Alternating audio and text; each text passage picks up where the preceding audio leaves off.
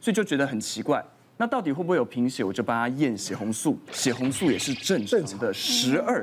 那你的症状就是单纯晕吗？还是有一些其他伴随的症状？那他说，其实，在月经的前后，他除了会晕，然后再来就是会有一些畏光，会怕光，然后再来就是妈妈如果讲话比较大声，人家讲话比较大声会怕吵。就会觉得整个很不舒服。那他说他闻到那个妈妈炖的四物啊，其实光闻到就已经恶心了。对，那妈妈还逼他喝所以，当然就恶心呕吐这样出来。不过其实这样子听起来的症状有一点像是偏头痛哦，很特别。那因为女生在呃有一些特殊的状况下会引发偏头痛的机会，尤其是在经期的前后。对对对，像这样子的状况，我就说，哎，你有没有看过别的医生？他说没有，我就把他转到神经内科去看，是不是偏头痛？后来神经内科医师跟我讲说，哎，真的像偏头痛，帮他开了偏头痛的药。后来这个头晕、恶心的状况就真的改善了。不过因为我们知道，在月经的期间，其实荷尔蒙是下降的，嗯，就是因为这个荷尔蒙下降的关系，去引发她偏头痛的状况。所以后来除了神经内科的药物之外，我们妇产科也帮她补充一点点荷尔蒙回去。后来她这个症状就完全改善。像我觉得母女之间呢，没有任何秘密，对，对不对？你要惊奇啊，该怎么来？来的时候要怎么那个啊？我觉得妈妈要一个当好一个很好的卫教老师，因为妈妈是过来人嘛，对，对不对？那当然，如果妈妈没有没办法解决的，像我我老婆也是，以前啦，要因为月经来前，她就哦头痛头痛，那都要睡一下睡一下。所以我讲就是女孩子经起来有不同的。一些反应、症状、生理有不同的反应的，对，对不对？你说你也会偏头痛，我也会，而且我都是在经前的时候，我是特别容易会头痛、肚子痛，就是而且我整个人肿一圈。我反而是经，就是月经来了，我才开始消风。的那种，哦，对。还有女孩子来经痛的，对，很普遍，对不对？经痛的很多，真的。对，跟大家分享，其实大家很多人都以为就是贫血只有一种，就是缺铁性贫血，但是其实贫血有非常多种。像我自己就遇过地中海型贫血，它就是天生遗传，但是比如说它一样会有像这种大量流血哦，然后就导致它其实因为女生有些妇科的问题，所以它其实地中海型的人也有可能是这个缺铁性贫血，所以要提醒大家。那缺铁性贫血呢，其实大家都以为就是补牛肉最好，其实没有。跟大家分享，猪肝、腰子、猪心，还有你们去夜市不是有吃过章鱼小丸子吗？章鱼也很补血，然后还有我们喝的蛤蜊，看它那么白，那很好吃，会补血，真的真的，含铁量也是高。的对，然后再来就是我们喝蛤蜊，因为比如说蛤蜊其实那个就是内脏类，而且它的热量又会比牛排来的少很多，但是补铁的效果非常的好啊。再来就是有一种贫血叫做巨球性贫血，那巨球性贫血呢，这个大家比较少见，它都会是在那种。挑食的朋友，而且就是不爱吃绿色蔬菜的朋友，因为它是跟叶酸有关，所以像深绿色的蔬菜哈，其实你爱挑食，你就可能会因为这样子而导致你有这个巨球性的贫血。再接下来有一种叫做小球性贫血，小球性的贫血呢，这种人就是非常非常的挑食，就是他的挑食方式是只爱吃零食，不爱吃正餐，那很多的食物都不会吃到，那就会提醒哦，像有些人他连肉都不爱吃，那在因为肉里头其实。呃，会有维生素 B 六，跟小球性贫血有关。那肉类的时候，你要吃的时候，你不能吃卤肉饭，没有帮助；炸排骨也没有帮助。为什么？因为 B 群它是呃，就是怕热怕湿，所以这些的烹饪方式最适合就是涮涮锅，有没有？快速涮起来，这样子保留，对，保留最好。那最后就叫恶性贫血，它会跟有一些像是全素的人。好，因为全素的人他没有吃到动物性的东西，会容易缺 B 十二。那还有少部分那个胃癌切除胃的部分的人，好，再来其实很多很多的长辈其实最容易缺乏的营养素就是维生素 B 十二，因为他的胃部的黏膜没有那么好，所以就是恶性贫血，其实在长辈里头也会常常出现。那就会记得现在蛋黄哈，不用担心，长辈一天吃一颗到两颗蛋。都没有问题的，这样子。是是是，嗯，有这些问题的时候，稍微补一下，当然千万要不要补过头，对，是不是？刚刚讲头晕，其实除贫血造成很大一部分，就是刚刚李医师提到，是跟自律神经失调或经前症候群有关。那我们在中医是属于肝气郁结，大家桌上的我茶，就是这种可以疏肝理气、舒缓压力、放松情绪的中药茶饮，好，叫做薄荷洋甘菊茶，哈，那里面的成分就是有洋甘菊，有薄荷。然后还有决明子跟生甘草。那这个洋甘菊，那喝起来其实很舒爽的凉凉，对，听起来很喝起来很平静，对啊，对啊，好喝哎，变的是中药。我们来做这个生意好了，不像是大家想象中苦苦的感觉，而且它其实很适合现代人，还可以放松压力。然后薄荷其实它还可以舒缓头痛跟通透心脑，感觉喝完之后那个薄荷的。凉感会让你精神变好，那决明子也可以润肠通便。但是如果你有便那个就是便秘问题，决明子可以多加一点。然后再来就是再放那个生甘草，它可以清热退火。那比例上来说，就是可以一比一，就各三克，然后用五百 CC 的热开水，用冲泡或是煎煮都可以。我我觉得味那个薄荷啊，加的刚刚好，对，它的药香凉凉的。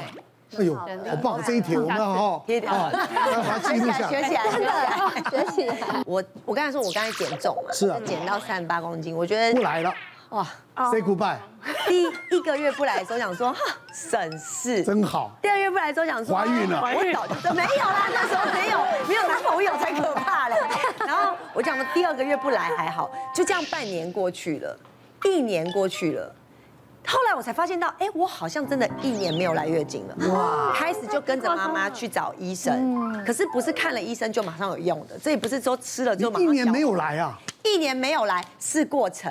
后来我 total 是将近两年半没有打那种催经那种没有用，没有用。我打过催经针，吃过中药，然后吃过催经药，都吃过都没有用。然后我曾经就是一进到家里面，只要闻到中药，我就不想回家，就真的很害怕那个味道。嗯，就是太真的太瘦了。然后因为我有我自己本来就有贫血的问题，所以我那时候减重是减重到我真的 MC 没有来哦，一年多没有来之后，我有一次就。蹲下来，然后再站起来。嗯，我知道什么叫眼前全黑，哦，就真的是全黑耶，就是你你不要讲说有星星什么的，根本看不到星星，就是一片黑，然后大概维持大概五秒钟，然后去抽血，然后抽血完之后就听报告，然后医生就说，妹妹啊，你脑下垂体腺分泌不足，然后我就想说我是绝症。我连脑都会下垂了，脑下垂体，然后就，我跟你讲，所有的医师第一次听到我讲这句话，他都想绝症，绝症，脑下垂体，你要拔罐拿他下来，对，然后医生，可是医生后来就跟我讲说，他就说。你可能就是因为太瘦了，嗯，所以其实我们的身体就像是水库的闸门一样，没有水它就不开了。那当它就一个一个关上，一个关上，它关关到最后只能够维持你的生命的基本的的诉求。哦。它再给你呃青春期的东西，你可能就会死掉。所以它就是一个一个关。那后来我真的是胖到四十三、四十四公斤的时候，有一天我坐在马桶上面。突然发现有东西，哇！你知道我坐在马桶上哭哎，真的，两年不见了，你来了，终于来了，就真的是哭哎。后来才知道哇，健康真的很重要。对，在那个过程中，真的就不知道觉得想说，哎，不来真的很轻松，然后不用每个月痛啊。可是真的到后来之后，你才发现到，对，真的会吓到。所以哦，身体真的不能开玩笑。他们有说女生不是体脂低于十六的话。也会停经，可能你就是那种就太瘦，其实单纯是太瘦，太瘦。对，你看，所以我我跟你讲，我不是有做一个节目吗？一应该是要上我节目。我每次看女孩子脚底，我大概知道她月经有没有来。哦，对，哪个是另类？真的很厉害，超准，我真的很厉害。而且然后对，然后我而且我告诉你哦，那女孩子哦，像我跟你讲了，那四十四十公斤左右，四十二三公斤，我告诉你，不要骗人，一定月经很少。大概三天就停经了，差不多。为什么？因为你就是你的身体的那个机能各方面，因为你瘦，你的吸收，你的各方面。你就是消化不好，对，你消化不好，吸收不好，你的月经量怎么会大？一定会不正常。而且那时候医生跟我讲，他就说你这样持续下去，你可能终身都不孕。嗯，然后说我可以生三个宝宝，真的是嗯，真的，我就觉得哇，好险！那个时候又赶快把知道这件警觉，然后就心情啦。我觉得有时候瘦，可能除了我们一昧的减重之外，有的时候自己的心情压力，其实都会影响女生很多。